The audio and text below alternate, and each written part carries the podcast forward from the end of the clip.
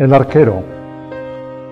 También lo llaman portero, guardameta, golero, cancerbero o guardaballas. pero bem poderia ser chamado mártir. O vídeo começa com o lendário Iribar a dizer as primeiras frases de um texto mítico de Eduardo Galeano sobre os guarda-redes. El arquero, também lhe chamam portero, guardameta, goleiro, cancerbero ou guarda-balhas, mas bem poderia ser chamado mártir, paganini, penitente ou palhaço das bufetadas. Escutaremos, entretanto, Iraizós e Herrerim, os defensores da baliza do Atlético de Bilbao, e Ainoa Tirapu, a guarda-redes da equipa feminina do Clube Basco, Dizem que onde ele pisa nunca mais cresce a relva. Está sozinho, condenado a ver o jogo de longe. Sem mover-se da meta, aguarda o seu próprio fuzilamento. Dantes vestia de negro como árbitro. Agora o árbitro já não está disfarçado de corvo. E el arqueiro consola a sua solidão com fantasias de cores. Ele não faz golos, escreve Galeano, esquecendo-se de Chilavert. E o texto do uruguaio leva-nos à solidão do guarda-redes, o mais castigado, abandonado diante do seu verdugo porque um outro qualquer fez penalti. Outros podem equivocar-se, mas logo se redimem através de uma finta espetacular, um passo magistral, um disparo certeiro. Ele não.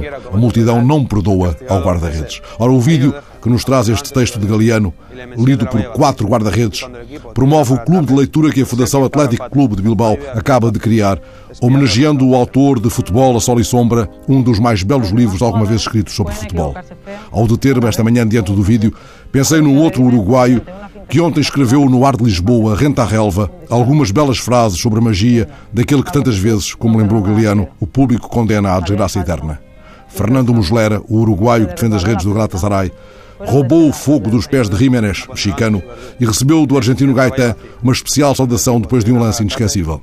Do outro lado do campo, Júlio César, um grande guarda-redes, podia sublinhar com o verso do seu compatriota João Cabral de Melo Neto a fantasia que a todo instante se pode soltar dos pés de Gaetan. Driblar, dizia o poeta do Recife, é dar aos pés astúcias de mão. Era isso no último verso do poema intitulado O Futebol Brasileiro Evocado da Europa, no qual João Cabral de Melo Neto subscreve, com outras palavras, um desabafo de Galeano para quem, apesar de o futebol se ter convertido numa indústria do espetáculo, a fantasia pode ainda ganhar.